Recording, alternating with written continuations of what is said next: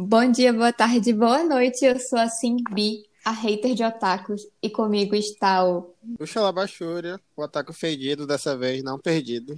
O Soraf, o gamer e antropólogo de animes. E hoje a gente vai falar sobre The Promised Neverland, que é um anime, e a gente vai comentar a primeira temporada dele. Esse episódio pode conter palavras de baixo calão e palavrões. Então, se de alguma forma você for sensível a isso, você foi avisado. Logo no início do anime, a gente é apresentado a um orfanato. E nesse orfanato tem três nomezinhos que a gente já percebe como os protagonistas, que no caso é o Norman, a Emma e o Ray. E eles vão dar o nosso belo gatilho para no primeiro episódio a gente descobrir o que verdadeiramente é esse orfanato e que ele é uma bela de uma fazenda de carne. É o mignonzinho do, dos monstrinhos. Pode começar a falar, gente eu deixo com vocês essa deixa, porque os dois são bem atacos, eu tô aqui só pra falar mal mesmo. Tá. É...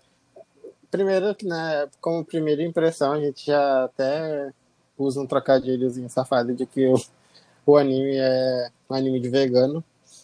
E a gente também, por conta dessa essa abordagem que eles fazem sobre como a gente funciona, né? Nós, basicamente, nós, as pessoas que consomem carne, é, de forma similar a deles e que lá no contexto do anime, obviamente, né, que vai ter a parte da distopia e, e afins, mas eu acho que essa parte da crítica social que tem pra gente que consome carne, né, pelo menos fica reflexivo, é, é interessante.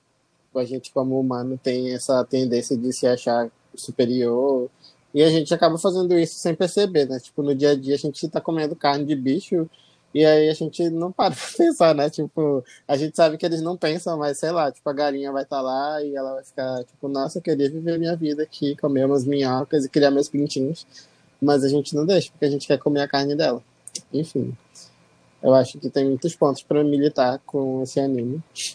E esse é o, um dos pontos de reflexão, pelo menos. Bom, esse anime ele é recheado de, de referências. Se a gente procurar na internet, tem muitos, muitos memes, principalmente fazendo paralela com ele como fuga, da, fuga das galinhas ou até mesmo marcas de frigoríficos. E eu acho bem interessante a gente é, ver como é um tratamento diferente para eles, porque eles são comida. É como se fosse uma comida de, de rico. Então, assim como a gente tem os produtos mais caros, que geralmente são os saudáveis, eles vêm na mesma, na mesma linha.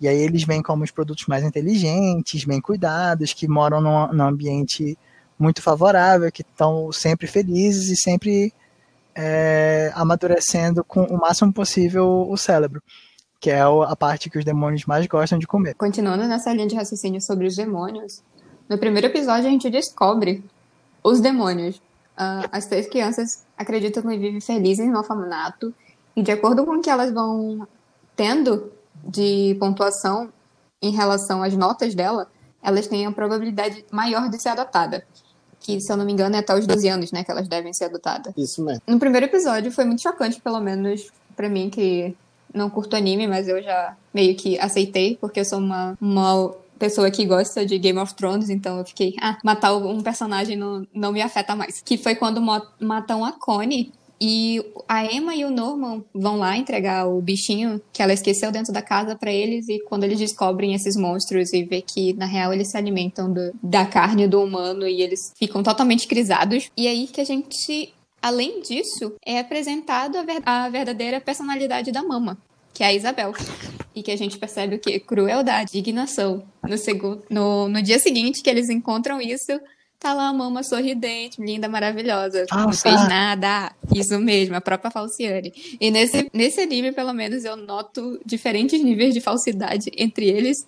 Entre eles com a mama, entre eles e a irmã, que ela é apresentada, se eu não me engano, no terceiro episódio. E uhum. é incrível como essa, esse lance da inteligência faz com que eles criem estratégias para fugir daí. Então a fuga das galinhas começou. Eu acho muito interessante que até mesmo quando eles apresentam os monstros, os demônios, eles aparecem realmente com uma aparência horrenda que dá medo pra caramba, eles são grotescos e tem aqueles olhos que ficam rodando, as garras grandes, eles são com um aspecto meio gosmento, e a gente percebe que eles são inteligentes, eles conversam e passam ordens para Isabela como numa cadeia de comando. Então a gente vê que tem inteligência do lado deles, que eles são, eles também têm um jogo mental lá dentro e que a Isabela recebe ordens mesmo sendo muito inteligente. Então a gente pode pressupor que os, os demônios também são muito inteligentes.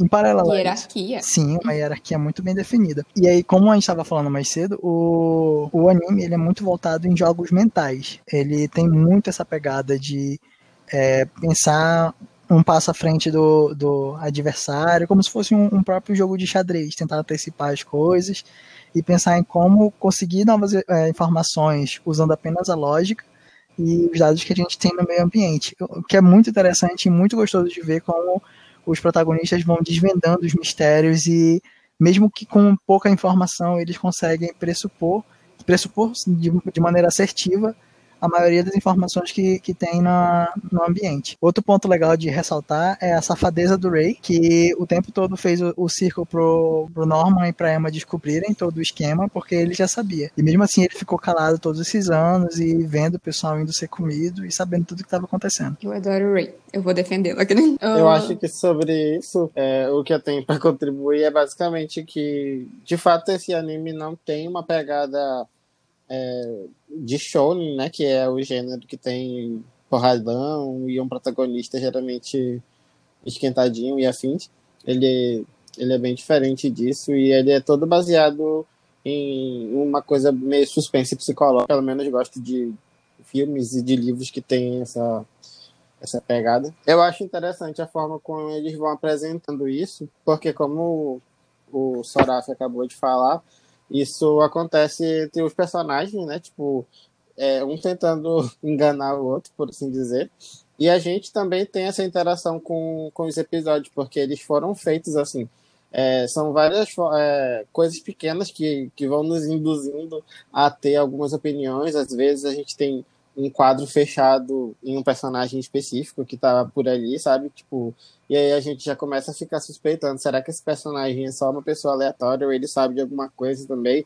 E aí a gente acaba emergindo é, de uma forma bem fácil. É, pelo menos eu comecei esse processo logo no primeiro episódio, quando eu vi. Na época que eu tava vendo, eles saíam semanalmente, né? Então eu só podia esperar a próxima semana para ver o outro. E eu acho muito, muito interessante como eles fazem isso, esse jogo psicológico que tem entre os personagens, mas que também interage com a gente como é, espectador. Eu gosto muito, inclusive, esse a questão do suspense psicológico que eles fazem é muito bem trabalhada juntamente com a, a trilha sonora. O, por exemplo, desde o do início, a, a, Isabela vai cantando a musiquinha dela, de quando o, o garoto que ela gostava cantou para ela e foi levado.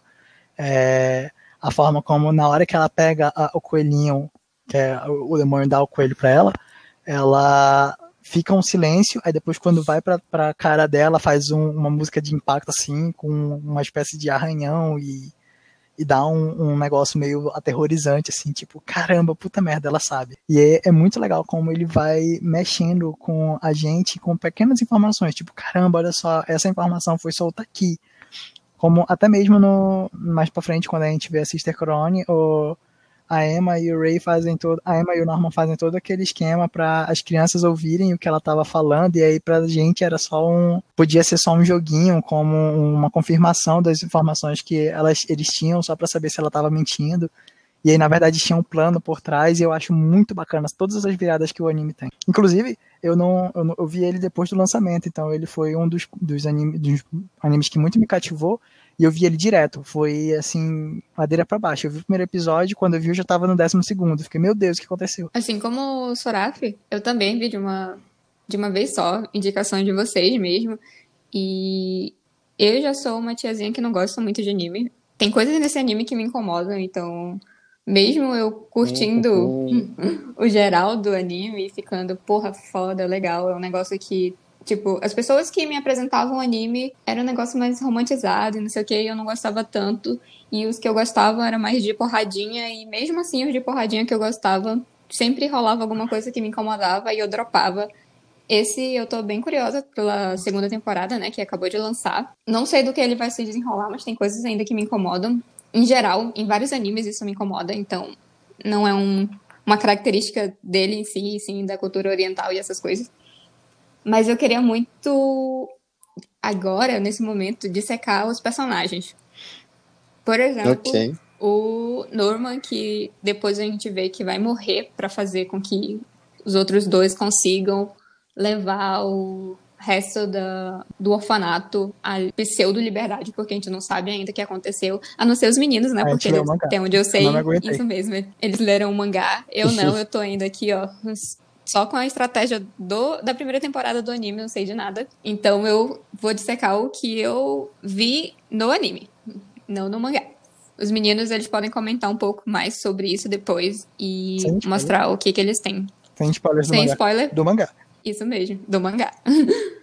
Mas o Norman, a gente percebe muito ele como estratégico e eu acho ele até um pouquinho mais soberbinho, sabe? Ele tem um lance de eu sou mais inteligente, ele nunca teve nenhuma falha, então é até o que comentam no primeiro episódio, se eu não me engano, que é um dos carinhas do orfanato, disse: Ah, o Norman é o mais inteligente dos três, porque os três são muito inteligentes, são gabaritados, mas o Norman nunca errou.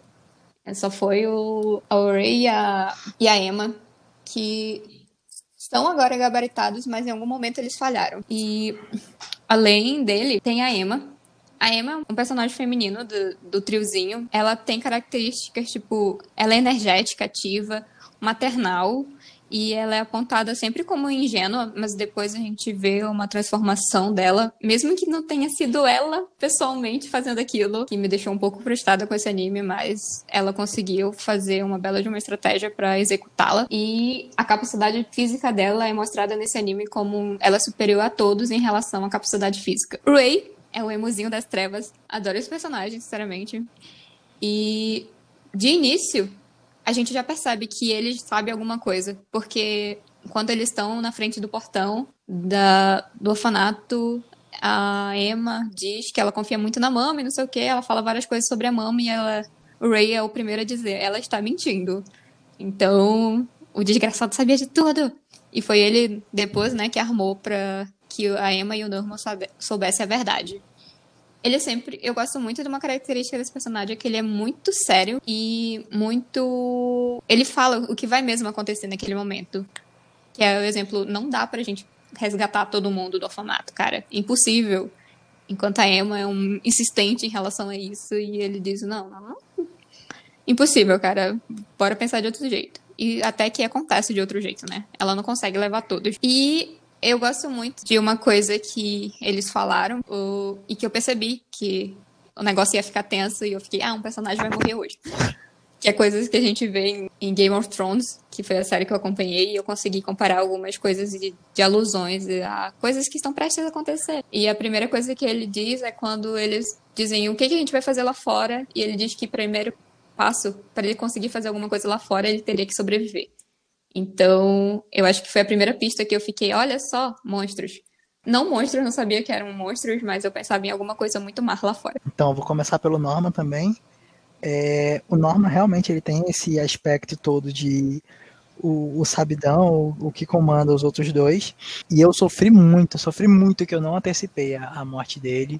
E pra mim foi péssimo, foi muito péssimo. E aí eu realmente estava acreditando com a Emma, com que nem a Emma, que ele ia conseguir fugir e que ele ia aparecer depois pra salvar eles. E aí quando eles estivessem saindo, o Norman já ia ter tipo, preparado alguma coisa lá fora, eles iam conseguir fugir. E aí o Norman já tinha, ia ter preparado algum tipo de acampamento, algum tipo de recurso, e eles juntos iam sobreviver. Mas ele voltou. Quando ele volta pelos dois, foi uma derrota sem precedentes. Mas se ele não tivesse voltado também, eles não tinham informações o suficiente para fugir. Então, foi uma decisão estratégica. Ele realmente é extremamente estratégico e ele consegue antecipar muito bem todos os dois. Ele consegue ler muito bem os outros dois, e assim como todo mundo da casa. E é muito interessante ver a, a pequena evolução dele, que ele tem pouco tempo no anime, né? Ele infelizmente nos deixou. E é muito, muito legal que, inclusive, ele antecipa que o Ray vai tentar se matar e deixa tudo arquitetado para Emma. E a Emma já consegue coordenar todo mundo para realizar o plano com eficácia. A Emma, ela é um, um, na minha opinião, ela é o protagonista central. Ela tem mais destaque que os outros dois. E eu gosto da forma como ela existe. Ela realmente é diferente de um protagonista normal, que é, por exemplo, como se a gente colocar em um paralelo com o Shonen, é alguém que é, esbanja sempre vitória, assim, e que sempre vai, vai vencer as dificuldades e ela inclusive tem uma perna quebrada, e esse, essa virada da perna quebrada foi uma virada muito forte para mim.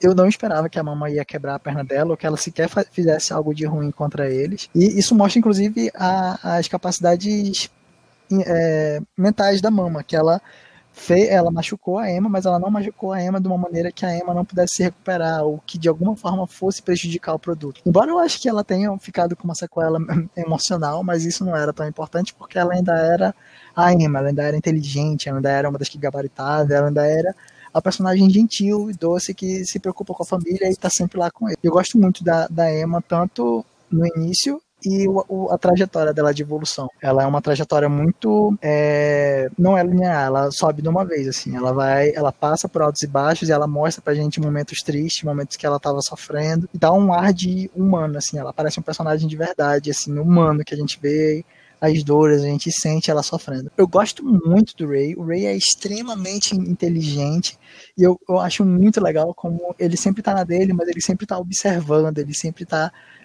pensando em alguma coisa, arquitetando alguma coisa, fazendo algum plano safado por baixo da, da, dos panos. E aí ele tem todo essa, esse, esse ar de agente duplo e aí ele faz os tratos dele com a mama. E é muito, muito legal ver como que ele fica rodando as informações.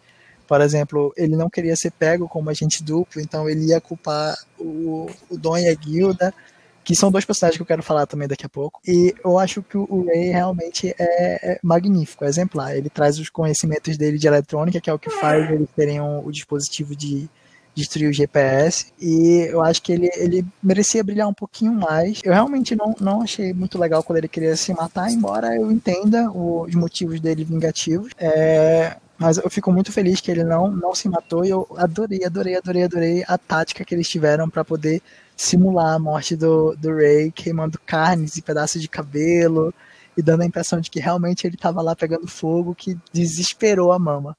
Que agora eu vou falar um pouquinho dela. É um, um personagem que eu acho maravilhoso. Eu gosto muito da mama, sou muito cadelinha da mama, porque ela é inteligente pra porra. E ela, ela como a gente. É, é foi mal. Como a gente viu, ela é um personagem que chegou a tentar fugir e viu que era impossível, mas ela infelizmente desistiu. É um, eu acho que ela teria conseguido escapar, não sei se ela teria conseguido sobreviver, porque ela ia escapar sozinha, muito possivelmente. E ela ficou presa lá dentro, como a, a Sister Corone fala pra gente que elas são presas por causa dos, dos dispositivos que podem explodir elas lá dentro mas eu gosto muito de ver como ela tem um controle da casa, mesmo com poucas informações, ela consegue, ainda assim como os protagonistas, prever e antecipar movimentos, e aí ela consegue fazer reviravoltas em cima das nossas reviravoltas. E é muito legal a gente ver essa dinâmica entre um antecipa o outro, e aí quando a gente vê o outro tá antecipando os outros dois, a gente fica, meu Deus, se a gente é muito inteligente. E aí, claro, que depois a gente descobre né, que a Mama era realmente muito inteligente, assim como os protagonistas, por isso que ela foi indicada para ser Mama.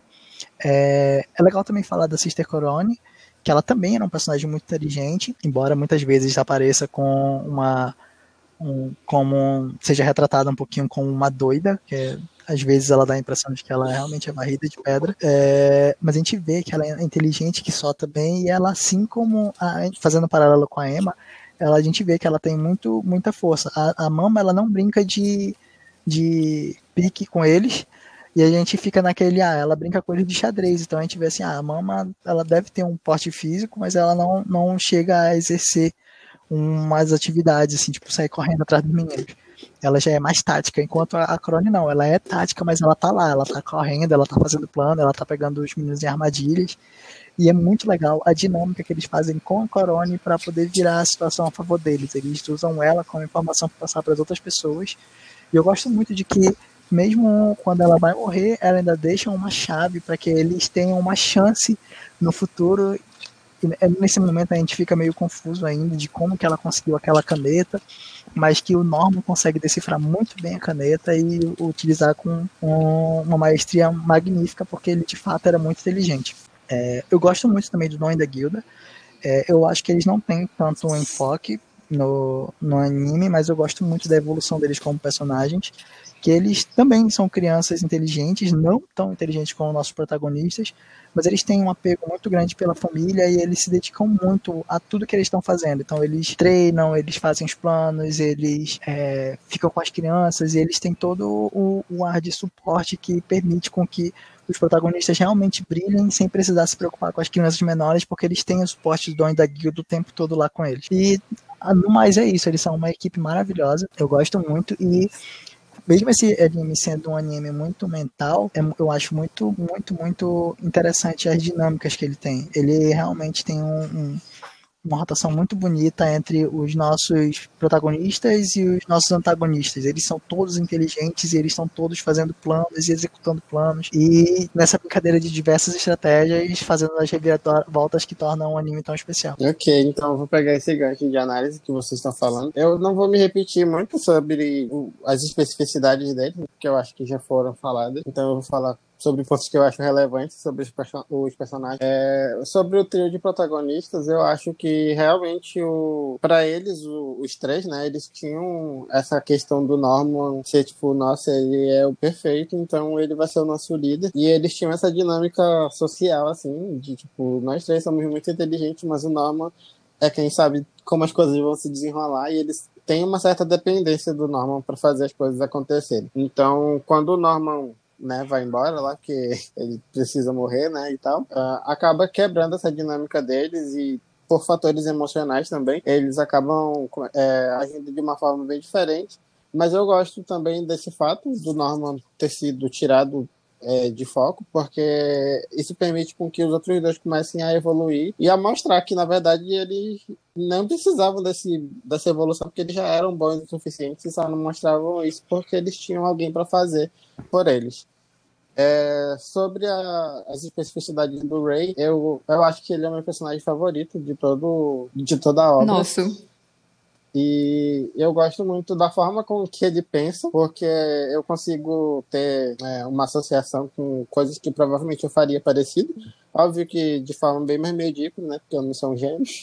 Mas eu, eu acho que eu consigo entendê-lo de uma forma bem interessante nesse aspecto. Eu gosto de, do desenvolvimento dele como personagem e da forma com que ele consegue agir de acordo com as coisas que ele acredita. O Ray também tem todo um arco, né? Mini arcozinho dentro da temporada sobre esse, esse rolê dele ser um agente infiltrado, porque ele também já sabia da verdade e a Mama tinha ciência disso. E aí, para ela preservar o cérebro dele, né? ela acabou chamando ele para ser o, um espião dela. E ele passou anos a fio fazendo esse papel. Aí, quando finalmente os outros dois, que eram tão inteligentes quanto ele, descobriram a verdade, aí sim ele começou a arquitetar a possibilidade deles saírem dali. Mas ele, desde o princípio, já era muito mais pé no chão, como a falou mais cedo, né? Que a Emma queria levar todo mundo.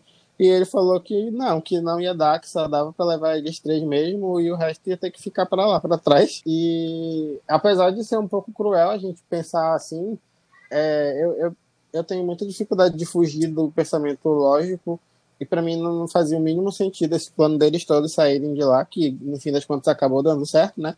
Mas as chances de dar errado eram tão grandes que eu provavelmente não iria querer me arriscar a fazer algo semelhante. Então eu gosto da representatividade intelectual que o Ray tem no anime, apesar dele também ser deixado um pouco de escanteio, como já foi dito pelo Saraf. E a Emma, eu acho que eu não tenho muito o que acrescentar sobre ela. Para mim, ela é o personagem mais incrível mais humano de dentre os três, né? Ela, ela também é tão inteligente quanto os outros, mas ela não age puramente usando o cérebro. Ela também tem emoções e ela permite que essas emoções acabem deixando as decisões dela mudarem de, de foco, de ordem.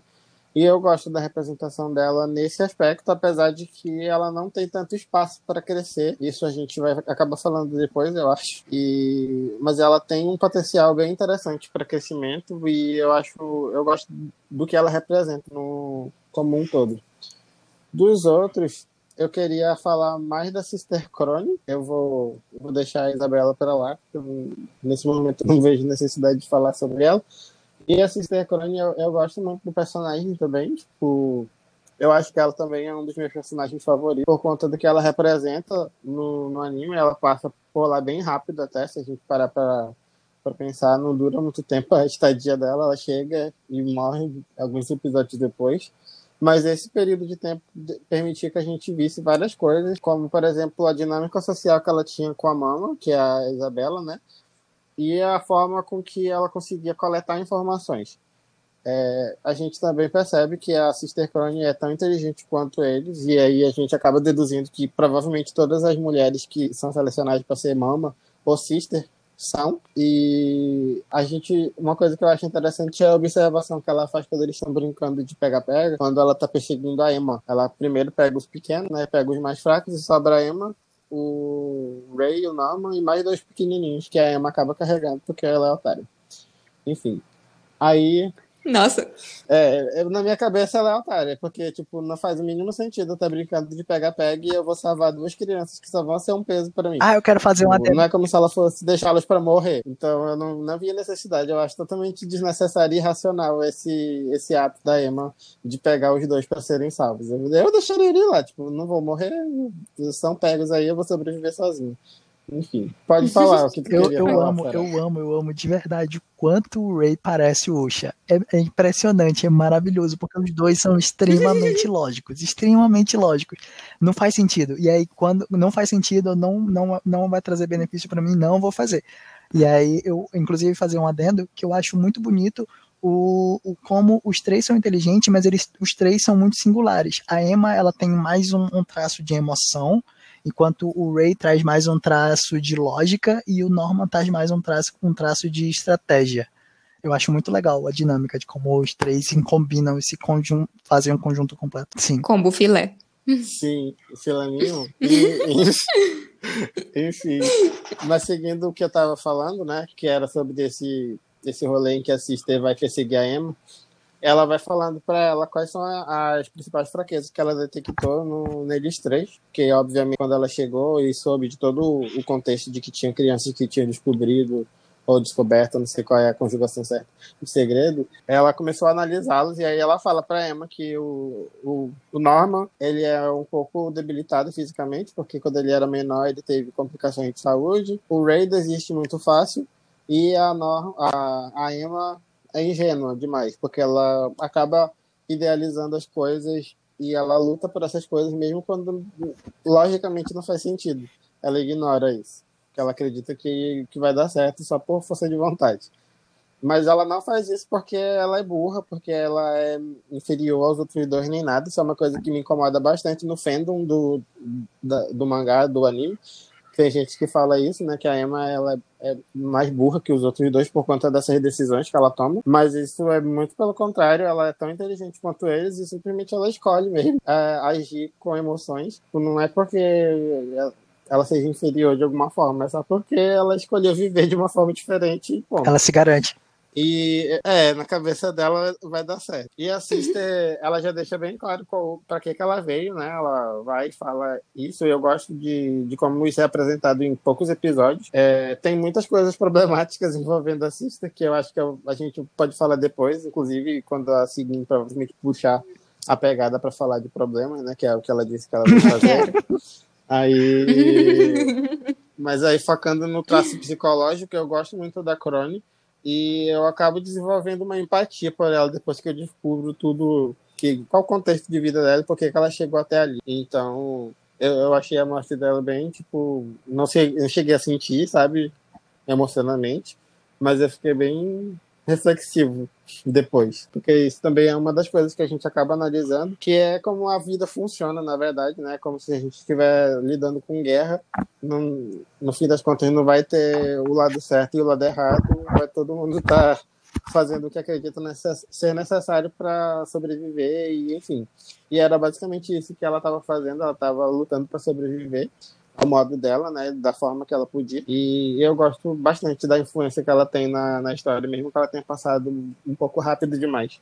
Nossa. É, acho que é isso que eu, que eu vou falar. É óbvio que ainda tem. Eu queria também falar sobre os outros dois garotos mais velhos, que são o, Tom, o Dom e a Gira, mas eu vou deixar para para falar depois, se tiver oportunidade. Menina, eu, eu senti muito quando a Crowley morreu porque passa, no momento que ela morre, passa uma retrospectiva da vida dela e dá assim um, uma bad pesada, porque a gente passa e para e pensa assim, caramba, que vida triste.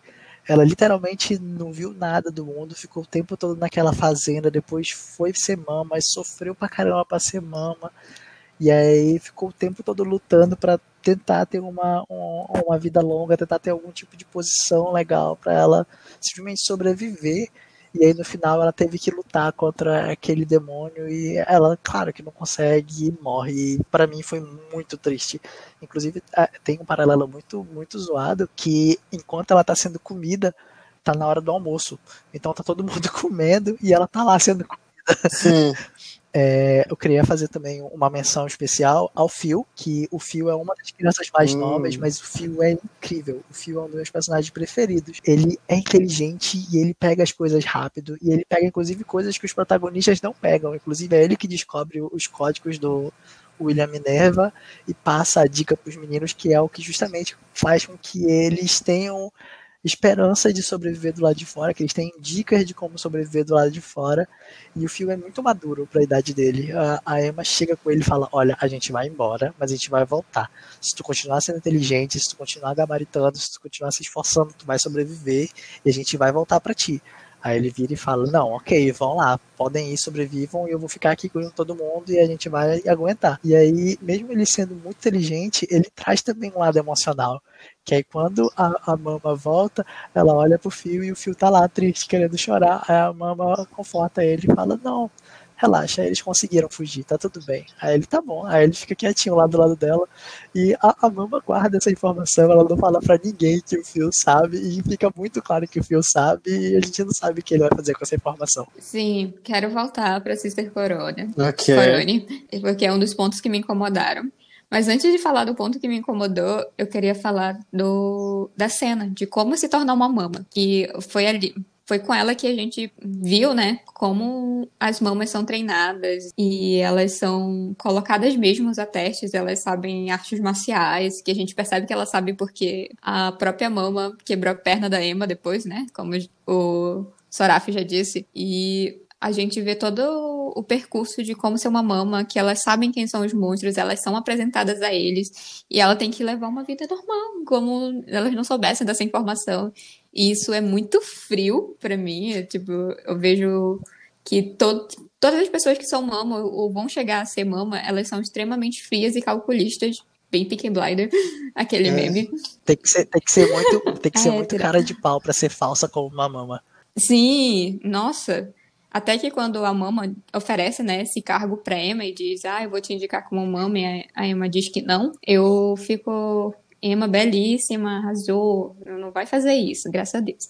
Mas eu quero falar sobre o ponto que me incomodou em relação à irmã Corone, que é a representação dela em si. Primeiro que ela. Eu vou militar agora. A primeira militância são os traços dela, negro. A gente percebe que ela é a única pessoa com traços negros, afrodescendentes pelo menos, porque existe outras. Tem crianças negras lá, mas elas são negras com traços afilados, então dá pra dar a etnia delas mais para indianas ou coisa do tipo. O que me incomoda em relação à representação da irmã é de como ela é tratada pela mama. A gente percebe algum tipo de rancorzinho da mama, não sei porquê, não sei como vai ser desenvolvido isso, por exemplo, na segunda temporada. Eu acho que já fechou o arco da Corone. Mas o que me incomodou mais foi quando a mama falou pra Corone que a. Falou pra alguém, não lembro se foi pra Corone. Não, eu acho que foi pra própria Corone que achava que as crianças não iam gostar dela por causa da aparência é, dela. Foi pra ela. Então, foi, foi pra ela? Uhum. Pois é. E eu fiquei. Tá, a aparência dela é uma mulher negra. E isso, do jeito que eu já sou mais a militância aqui, eu levei pelo fato dela ser negra. Ok, então vou, vou explicar o contexto que eu tive, né? Quando essa frase foi dita no anime. Inclusive, eu só percebi ela de novo quando eu vi essa cena hoje, basicamente. Hoje mais cedo eu tava assistindo, ou foi, ou foi ontem. E eu já tinha assistido essa temporada do anime duas vezes e eu nunca parei pra pensar nessa problemática do, dessa fala da mão. Porque é, eu sou um ataque, né? Safado, fedido mesmo. E eu assisto anime há muito tempo e sempre são muitos animes e eu já tô acostumado com algumas coisas que acabam aparecendo ali e que são problemáticas mas a gente acaba se acostumando, sabe? Assim, entre aspas, porque é meio que corriqueiro. Então, em animes é muito comum a gente ter essa, essa questão meio racista, assim.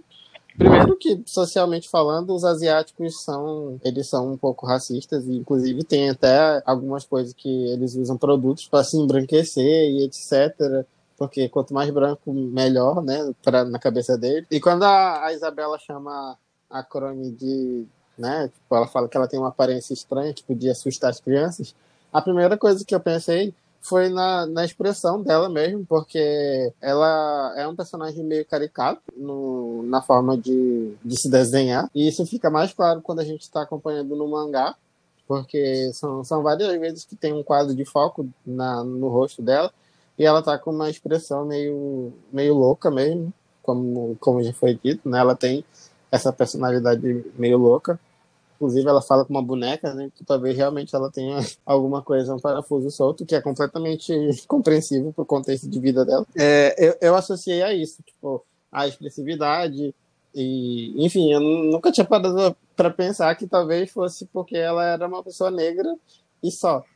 E aí, tipo, como a Sigan acabou de falar, de fato tem alguns outros personagens lá que são negros, inclusive no próprio orfanato, né? Tem crianças que são negras, mas eles são com o, os traços mais afiladinhos, então não é como se fossem de fato pessoas negras da África.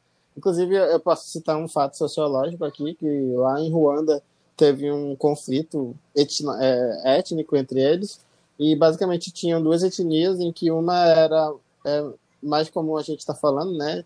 Pele mais escura, nariz mais largo, boca mais cheia. E as outras eram também pessoas negras, mas um pouco mais claras e com traços afilados, e é meio que a mesma associação. A crônica como se fosse do primeiro grupo. E aí eu acabei me pegando pensando sobre isso, porque realmente era uma coisa que eu nunca tinha problematizado. E talvez seja porque eu assisto anime há muito tempo e eu simplesmente tenha começado a ignorar essas coisas que acontecem com certa frequência quando a gente está consumindo esse tipo de conteúdo. Mas é realmente, eu acho que, que é uma pegada meio racista, assim, nesse, nesse aspecto da crônica. E é mais uma coisa que a gente pode pensar sobre a construção do personagem. Esse fato passou super despercebido por mim. Quando ela falou que as crianças podiam se assustar, eu não pensei que poderia ser pela aparência, mas sim porque existia outra mama. Eles não tinham essa informação e essa informação poderia chocar ou assustar algumas crianças, tipo, opa, tem mais uma mama, e agora? Será que a gente vai amar mais uma do que a outra? E aí dá um, um nó, mas um nó besta. Eu não tinha pensado, relevado que poderia ter sido uma questão é, racista. E, inclusive, é, a gente conversou algum tempo atrás, gente, nós três, e aí a gente é, percebeu também que quando é, é, elas estão se comunicando, a Isabela sempre usa adjetivos de inferioridade para a Corone. Ela sempre fala de uma maneira como se a Corone fosse inferior e ela sempre faz questão de colocar a Corone abaixo para de alguma forma frisar a superioridade dela ou mostrar que a Corone não é ninguém, é bichinha, e ela tá lá lutando. Ah, isso daí, inclusive, é uma contribuição indireta da Reise, que não pode Sim. estar aqui. Mas ela que, que deu os insights linguísticos de japonês, que ela sabe japonês. Sim, essa é a primeira coisa que me incomodou. Eu acho que a gente já pode encerrar esse arco aí é, da Corone, pelo menos. Pra mim. Condenado, é isso. Culpado. Eu, eu, o primeiro hate eu posso Pode. ir pro meu segundo hate.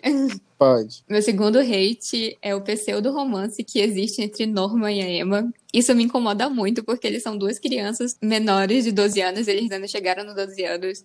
Ele, tipo, até os 13 anos, eu acho que não entra na minha cabeça de jeito nenhum. Como o anime quer que a gente, de alguma forma, romantize o Norman e a Emma, principalmente por causa do Norman, que ele diz que gosta muito dela, que ele a ama. Isso me, me incomoda muito. São crianças, eu fico, são crianças. E a primeira vez que eu vi, tipo, ele olhando com um olharzinho diferente para ela, ou sempre tem uma tensão de romance entre os dois, principalmente quando eles estão juntos, que ele sempre ajudou, que ele sempre tá indo lá, e ele, ele sempre diz pro Ray que ele gosta muito dela, que ele ama ela de verdade. Isso me incomoda e eu vejo isso em alguns animes também, que tem crianças e de alguma forma há esse tipo de romantização deles dois. E eu fico muito feliz que ele morreu, o Norman. Meu Deus. Kaká. Porque se eu acho que se ele tivesse sobrevivido, esse romance ia se ia crescer, sabe? E não gostei, eu juro que não entra, eu não consigo engolir isso. E eu fiquei tipo, ah, ainda bem que ele morreu, porque assim a gente não vai ter um romance entre duas crianças. Gente, eu sou o cara da fanfic. De vez em quando eu fico fanficando besteira e eu adoro fanficar. E aí, essa fanfic, ela é muito engraçada para mim porque me lembra muitas minhas fanfics minhas mesmo, própria, porque a gente vê que o Norman claramente tem um interesse romântico na Emma, mas muitas vezes a Emma não faz parecer que ela é, que é recíproco. Inclusive, eu acho Sim, que a é Emma considera todo mundo como família e de, dá a entender que todos são irmãos. E aí o, o Norman tá lá todo, eu te amo, eu quero casar contigo, e a Emma tá tipo, Ohana quer dizer família. E aí eu acho muito, de certa forma, fanfic, é a fanfic da fanfic, e eu adoro essa, é, essa fanfic porque o Norman tem um aspecto assim meio só. Esse é o único ponto que eu acho que o Norman não é estratégico, não é, de certa forma, inteligente ou lógico, e aí essa parte, inclusive, é muito engraçada se a gente analisar quando o Ray descobre que o Ray fica, isso é burrice, isso não é lógico, isso não faz sentido, por que tu tá fazendo isso? E aí ele, ah, eu gosto dela e é isso. E eu vou lutar por ela porque eu amo ela e é isso, eu vou aqui ser o gado. E aí o Ray fica tipo, ai, puta merda, um gado, ai, eu vou me matar. Sim. Ele é um gado mesmo, filé mignon, morreu. Kaká. Olha, foi um belo paralelo. Ele é um gado e morreu, é isso. É friboi do friboi mesmo. É isso. Mas esse traço me incomoda. Não consigo lidar com ele. Eu fico. Hum, hum. Quando eu vi aquele, ah, eu gosto dela, ele ignorou tudo que o Ray tava falando para falar isso, eu fiquei, não gostei, quero parar de assistir. Porque eu achava que se ele sobrevivesse, depois que eu vi que ele não sobreviveu, eu fiquei, ah, não vai ter romance com crianças, glória a Deus. Mas eu tá. acho que isso é um traço de alguns eu amo, animes. Né, eles fugir e aí iam se beijar no, vou... no, pôr do sol. Não, eu, eu, eu vou sair em defesa do anime nesse ponto só. Não vou passar pano completamente, calma. É, eu não acho que isso seja uma coisa muito específica só de, de cultura oriental. É, eu também não acho muito legal, não, essa romantização de crianças. Mas a gente pode ver isso em várias outras, é, várias outras situações. Por exemplo, tem alguns filmes americanos que apresentam conceitos parecidos, né? De, seja um filme de romance que no final as pessoas já vão ser adultas, mas tem um, um começo quando eles ainda são crianças ou filmes que de fato são de crianças e etc. Tem um que se chama Meu Primeiro Amor, eu acho, que é basicamente sobre um garotinho e uma garotinha e tem todo um contexto romântico descrevendo isso e eles têm tipo 10 anos. E outra coisa que é muito comum também que a gente acaba ignorando, não sei se vocês assistem novela do SBT, mas eu acabo assistindo por osmose, às vezes, aqui em casa. E isso acontece bastante lá na, nas novelas que tem de, de criança, né? Tem aquela carrossel, tem Chiquititas. Aquela. E, tipo, todas elas têm essa pegada. Porque, principalmente, todos os personagens mais relevantes são crianças e acaba sendo meio que natural, né? Tipo, bem entre duas aspas, é, acabarem indo para esse lado nos roteiros. Então, eu, eu acho que realmente é uma coisa meio esquisita de se lidar com. Mas eu não acho que seja uma especificidade de animes, então eu acho que é uma questão mais social mesmo, geral. De fato, precisa ser pensada para saber, né? Tipo, será que é, tá tudo bem ficar normalizando esse tipo de coisa? Que eu não acho que tá, inclusive. Mas, tipo, em defesa dos animes, eu acho que não é específico de lá. Esse é o meu parênteses sobre essa questão. Sim, sim. Eu entendo. Mas foi uma das coisas que me incomodaram e eu fiquei. eu fiquei feliz quando o Norman morreu. Eu fiquei, gente, sem romance. Eu quero levantar um ponto aqui que eu esqueci de falar para vocês previamente, porque é até melhor que vocês não, não, tenham, não sabiam desse ponto previamente. Mas vamos lá. Como vocês acreditam que são feitos os bebês? Porque eles só, só quem sobrevive é mama. Pois é, eu queria muito chegar nesse ponto também. Que eles não mostram como fazem os bebês. Eu pensei em Inseminação? Inseminação? Em, é, não sei falar o nome. Inseminação isso. artificial. Isso mesmo. Mas para ter isso, tipo, ia precisar de um macho, né? E até onde eu sei, biologicamente falando, os homens não reproduzem espermatozoide desde criança, diferente de mulheres que elas já têm um óvulo desde pequena, né? Então ia ter que esperar um tempo de puberdade para poder ter esse sêmen. Mas em nenhum momento do anime ele mostra homens as únicas pessoas que sobrevivem adultas são mulheres. E eu fiquei, será que eles têm algum tipo de banco de sêmen ou coisa do tipo? Mas mesmo assim, na segunda temporada, Kaká, tem uma informação lá que diz que já passou muitos anos desde que aconteceu uma parada lá. E eu fiquei, gente, não faz sentido ter um banco de sêmen, então. Porque eu acho que já teria acabado, no mínimo. Bom, Mas é eu não isso. consigo falar sobre isso sem dar spoiler do mangá, então. Uh, não então vou vou deixar, Eu vou, vou deixar. Eu vou deixar no ar mesmo essa dúvida. eu vou aí. deixar, eu vou deixar assim aberto também. E aí, vocês, os nossos ouvintes, se tiverem alguma teoria louca, manda pra gente. E a gente vai comentar. Isso mesmo. Manda lá no Instagram, que é Sim. o mesmo nome do, Isso. podcast. Inclusive sigam também. Eu Sim. amo o jabá. Isso. O meu terceiro hate e último, Pode. Jesus. que eu já posso continuar. Taca Sim, pode. É, é sobre a Emma ser a única menina do grupo, principalmente, né? Ela é a única menina das, dos três inteligentes. E além de ser a única menina, ela nunca é autossuficiente. Eu vou explicar por quê. Ah, durante o lancezinho lá que rola, que ela fica depressiva porque quebrou a perna e não sei o quê. O Ray também tá, tipo. Os dois parece que desistiram no anime e as outras eles estão tipo vai vivendo a vida sabe? Porque a gente desistiu. Mas a gente descobre depois que a Emma estava arquitetando um plano que ela tinha contado para as outras crianças todas a- acima de 5 anos né acima da idade de 5 anos e que depois ela fala com alguém de 5 anos que é o Phil né se eu não me engano Isso. e ela conta pra ela para ele todo o plano e ele vai lá e segue, tá bom, vão lá, fujam e a gente vai ficar aqui. Eu fiquei muito triste porque eu achava que era um plano dela. Eu fiquei, ai, arrasou, garota, mas não, depois eu, a gente sabe é, que foi o Norman que arqui- arquitetou tudo aquilo, ela somente administrou e fez aquilo acontecer. Isso me deixa triste porque não é a primeira vez que eu vejo uma mulher fazendo isso em anime e eu não consigo passar pano pra isso porque eu nunca encontro um anime com uma mulher muito boa pra, tipo, logo no primeiro episódio, caralho, fodona aqui, ó, toma ali. Ela sempre, até que os meninos comentaram aqui, ela é sempre vista como ingênua, ela, é, ela não é muito racional, ela é mais emocional e. Ai, ela sendo uma das inteligentes, eu fico, ai gente, ela tinha tudo pra me entregar, sabe? E não, não foi desse jeito. Me decepcionou um pouco o fato dela não ter feito arquitetado aquele plano e sim ter sido um plano do Norman pra, tipo, até rola, eles ficam meio esquizofrênicos logo na hora da fuga, né? E aparece o Norman lá e o Norman diz pro Ray que diz do além que ele tá. É, tu viu como eu meio sabe se gabando, tu viu como eu sei mais, fiz melhor e tal. E eu queria que isso fosse da Emma e não do Norman. Foi triste. Eu quero Mas é um isso. parêntese aqui, porque eu adoro essa esquizofrenia.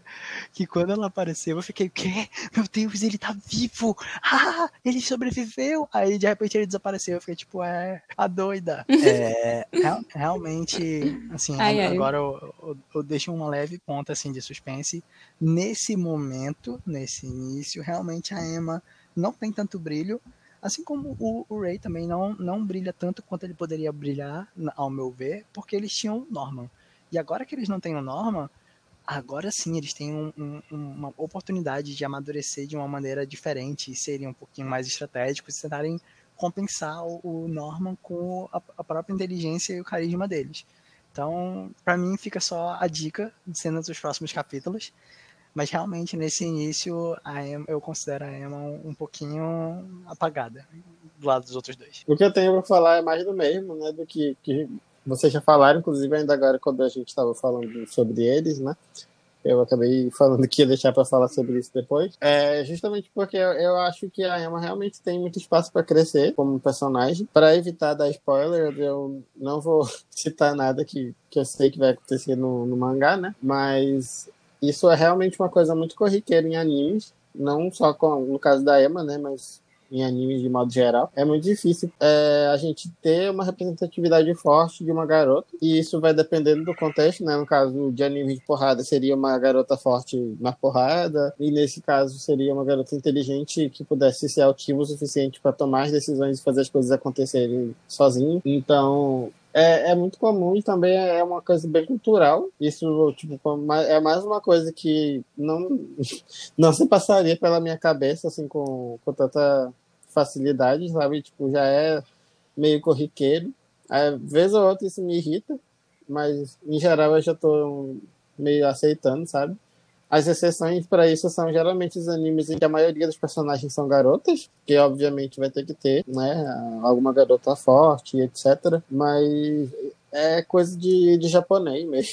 Isso de, de ficar romantizando garotas fraquinhas e coisas parecidas. E até quando eles fazem, no caso da Emma, né, uma que, que se sobressai, os machos ainda ficam é, em, em, foco por mais tempo, mas é uma questão cultural. Não sei se tem a, alguns outros animes que pensam mais sobre isso. Eu, eu acabei pensando né, a respeito disso, sobre um anime que saiu também ano passado, que se chama Kanata no Astra. Ele é um anime inicialmente de exploração espacial, mas ele tem muitas questões sociais envolvidas que acabam sendo abordadas nele e eu fiquei bem chocado, na verdade, com o que aconteceu. Mas, enfim, não, não, não é o caso. É, mas essa questão é, tipo, culpados também, realmente eles fazem isso com, com a Emma. Ela vai ter sim o seu desenvolvimento, né? Que eu não vou deixar explícito de que forma vai acontecer. Eu quero voltar ao ponto okay. que foi levantado é... pela SIG. É realmente muito comum, e de certa forma até cultural, é esse desenvolvimento lento de personagens femininos. A gente fez um, um comparativo e, de certa forma, um, um mini estudo procurando personagens femininos fortes, e a maioria deles ou só aparece bem depois na obra, ou então aparece no início, mas só vai se desenvolver lá no final. Só vai aparecer forte, só vai fazer uma diferença assim que a gente vai falar, pô, bem depois, bem depois, mas muito depois mesmo, com raras exceções, claro. Pois é, esse é meu. Eu até fiz algum comparativo, né, com. No... Quando a gente estava conversando sobre o episódio de hoje, eu fiz um comparativo com Boku no Hero. Eu gosto muito desse anime e, tipo, porradinha e tal. Eu gosto de como ele é desenhado, que é um dos problemas que eu tenho também é com um pouco em relação à ilustração oriental, mas isso daí isso só é bronca minha mesmo. Tem gente que acha bonito, tem gente que não acha, eu sou uma das que fico, ah. Mas eu gosto muito do anime Boku no Hero, porém eu dropei ele quando eu vi que nenhuma personagem feminina dos heróis lá tem um poder relevante que faz o negócio acontecer e e não seja hipersexualizada por aquilo. É uma das coisas que me incomodam muito e fazem eu parar é, de ver anime. Um, falando um pouco da Reise, como o pessoal comentou, é, ela comentou em relação a isso que ela tinha parado mesmo de assistir anime depois que ela viu que é, não vai ter, e é isso, paz. Isso faz com que, por exemplo, eu, eu sou uma menina assim, bem militante, como vocês percebem, e não dou muita oportunidade para anime ou pessoas que gostam de anime exatamente por esse ponto. Eu fico, ai, mais um. É por isso que eu disse que eu sou muito hater de otaku. Porque, querendo ou não, você que assiste anime, você não acaba não percebendo isso, sabe? E você tem alguns comportamentos que você replica do que você viu. E eu, que sou distante do universo, percebo. E fico extremamente irritada. Então é um dos meus haters aqui. O anime é muito bom, eu não disse que ele é ruim. Eu gosto muito de como ele é construído, de como esse lance da inteligência é muito importante para um alimento e como eu posso fazer comparações com veganismo, coisa do tipo. Mas essas nuances que eu vejo bastante anime me incomodam e eu fico, é, se não se o enredo não fosse tão interessante, eu com certeza teria dropado esse anime de é, um não, adendo aqui não quero mais ver. É, depois dessas nossas conversas, é, eu fiquei, é, eu sou um otaku há bastante tempo, mas eu geralmente fiquei em gêneros como shonen e, e semelhantes. E aí eu fiquei com muita, muita vontade de ver um, um marro, ou um, um shoujo ou um marro shoujo. Se possível, gostaria de indicações. E aí vamos fazer uma análise um, dia, quem sabe, de um marro shoujo ou de um shoujo para botar um do lado do outro e ver se realmente isso é uma coisa que sempre se repete. Ok, mas esse era meu hater de hoje. Isso são coisas que me incomodam. É, vocês podem me indicar animes que não façam isso, se existe algum. Mostrar que, ah, tá errada, Rebeca. Eu gosto. Se me dizer que eu tô errada, eu vou concordar e eu curvar a cabeça porque eu errei. Mas se não existir, kaká, estou certíssima. Olha, tem, tem vários é, casos, assim, em que existe até uma questão menos ruim nesse aspecto, mas em geral é tudo igual. É, é isso, né? Tô certa, claro. Mas, pois é, é, vocês têm hum. coisas a acrescentar sobre o anime? Eu vou começar falando. Eu acho que o anime é uma experiência interessante de, de, se vivenciar por conta dessa imersão que eu falei no começo, de como ele interage com a gente. Eu gosto disso. A gente não está simplesmente assistindo, a gente também está descobrindo coisas a todo momento.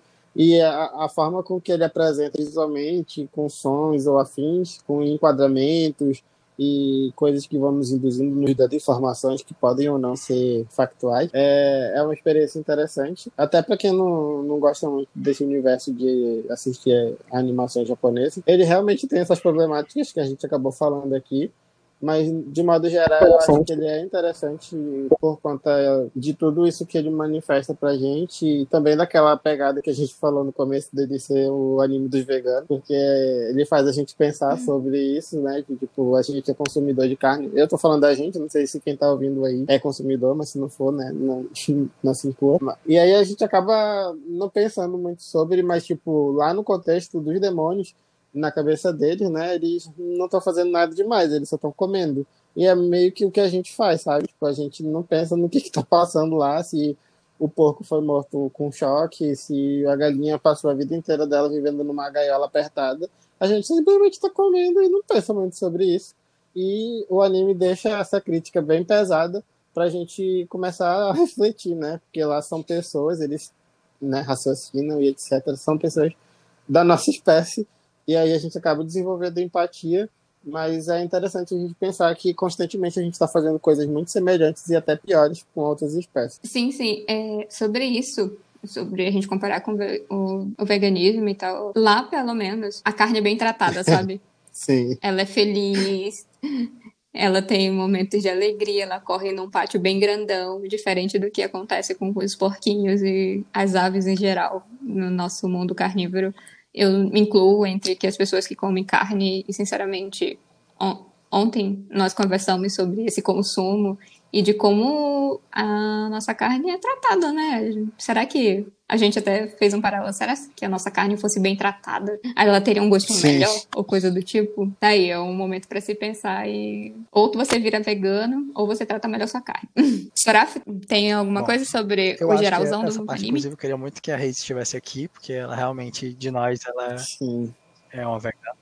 Mudado de fala. É um, seria o momento dela. Hoje o que eu vou falar é um pouco mais do mesmo. O, o anime realmente é um anime que traz reflexões, traz estudos de. até um pouco sobre a própria vida, como a gente vê com a Crônica, a gente para e reflete sobre a vida dela como um todo. Mas ele também é um, um anime que faz a gente pensar em um anime que tem muitas reviravoltas. E apesar. É, ele é um anime relativamente novo, né? E aí ele é um anime que cativa de uma maneira diferente também. Ele não é um anime com muita porrada ou efeitos maravilhosos, assim, que a gente olha e fala, meu Deus, olha que bonito. Ele é um, um anime bem desenhado, sim, mas ele não, não, não traz extravagância, extravagância. Ele traz uma trilha sonora muito boa, inclusive a abertura é maravilhosa, gosto muito. E no mais é isso. É um anime bem reflexivo e super indicado para todo mundo assistir. Até hoje não existe uma pessoa que eu indiquei esse anime que tenha não gostado dele.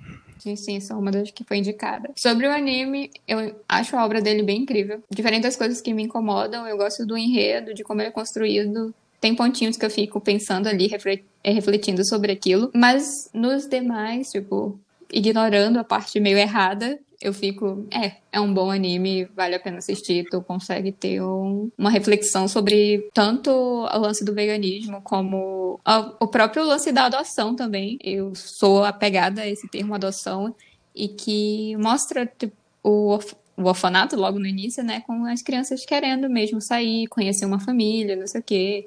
É, eu acho que a única que não tem esse ponto de querer sair é a Emma e o Ray. O Ray porque sabe de tudo, e a Emma porque ela diz que gosta muito dali e ela fica lá. Então, esse é meu geralzão do, do anime. Gostei. Hum. Não vou hatear tanto, eu podia hatear mais. Sim. Mas foi bom assistir. Não foi um, um, é, não foi tão pesado quanto outros que eu assisti e fiquei, ai, é isso, gente. A gente está encerrando por aqui, então e como o nosso podcast se chama Cozinhando Spoiler, a gente vai passar a bolinha, como sempre. E a, a primeira bolinha vai estar tá com o Soraf. E ele vai dizer o que, que é esse anime, ou Gente, qual é a comida é, que apresenta esse anime. Como ele é um pouco diferente do, do, do nosso padrão de filme, padrão filme um episódio, é, fica um pouco difícil até de pensar em uma comida específica. Mas, então eu indicaria mais um momento. Eu acho que ele é um anime muito bom para você ver na janta. Aí você fala, na janta! É, é, na janta. Por quê? Porque esse anime, ele, é, ele tem muitas reviravoltas e ele é muito empolgante. Então, vai que você tenha tido um dia ruim ou não, Mas de toda forma, ele é um anime que quando você vê, você vai ficar empolgado, você vai ter curiosidade com, com o que vai acontecer, e ele sempre vai deixar alguma pontinha para você ficar pensando, caramba, mas aconteceu isso, e aconteceu isso lá atrás. ah, meu Deus, será que alguém vai descobrir isso? Será que se isso for assim? E aí ele tem muitas teorias que a gente pode fazer. Então ele é um anime muito gostosinho de você assistir e refletir. Mas claro, né? É, eu recomendo também moderação. Não vá, não vá assistir ele todo de uma vez, porque muitas vezes a gente. Claro, se você tiver tempo, ótimo. Se você tiver assim, uma rotina, eu acho que é legal ir aproveitando.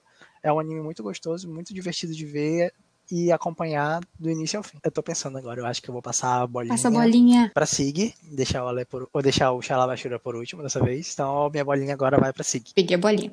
Diferente do Sorafi, eu tenho uma comida específica. Eu. Recomendo carne de caça, um belo coelhinho, ou, sabe, sopa de pato, coisa, essas carnes menos consumida que a gente tem, então uma bela um belo filezinho de seria legal, eu recomendo, porque eu acho que tem tudo a ver com, com a série. É, para mim é uma carne de caça eles, então é isso. Eu vou passar a bolinha pro Usha. Usha pode dizer okay. sua comidinha. É, eu tava pensando aqui, né, se eu conseguia chegar num, num ponto específico. Eu acho que para mim é, eu vou mais uma vez para um doce. Eu, eu vou representar como um suspiro. Eu não sei se vocês têm ciência do que é um suspiro, mas é basicamente um doce que a gente faz com algumas coisinhas. Ele é bem doção, mas ele pode dar muito errado porque o preparo dele é muito delicado. Eu acho que é meio que isso que é a, é a experiência do, do anime. Ele pode. Ele vai ser uma experiência interessante, independente de como for, mas ele é bem delicado nesse aspecto, porque tem muitas coisas que podem acontecer e, e que vão tomar um, um, rumo muito diferente da, da análise de cada pessoa individualmente do que ele vai representar. Eu acho que a delicadeza do suspiro e o fato dele poder dar muito certo ou muito errado representa bem o que o anime passa pra gente. Profundo, profundo. Eu acho que é. é isso que a gente é tem isso. pra hoje, então? Tchau, pessoal. Então, esse é o fim do nosso podcast. E muito obrigado por ouvir a gente. tchau, tchau. tchau.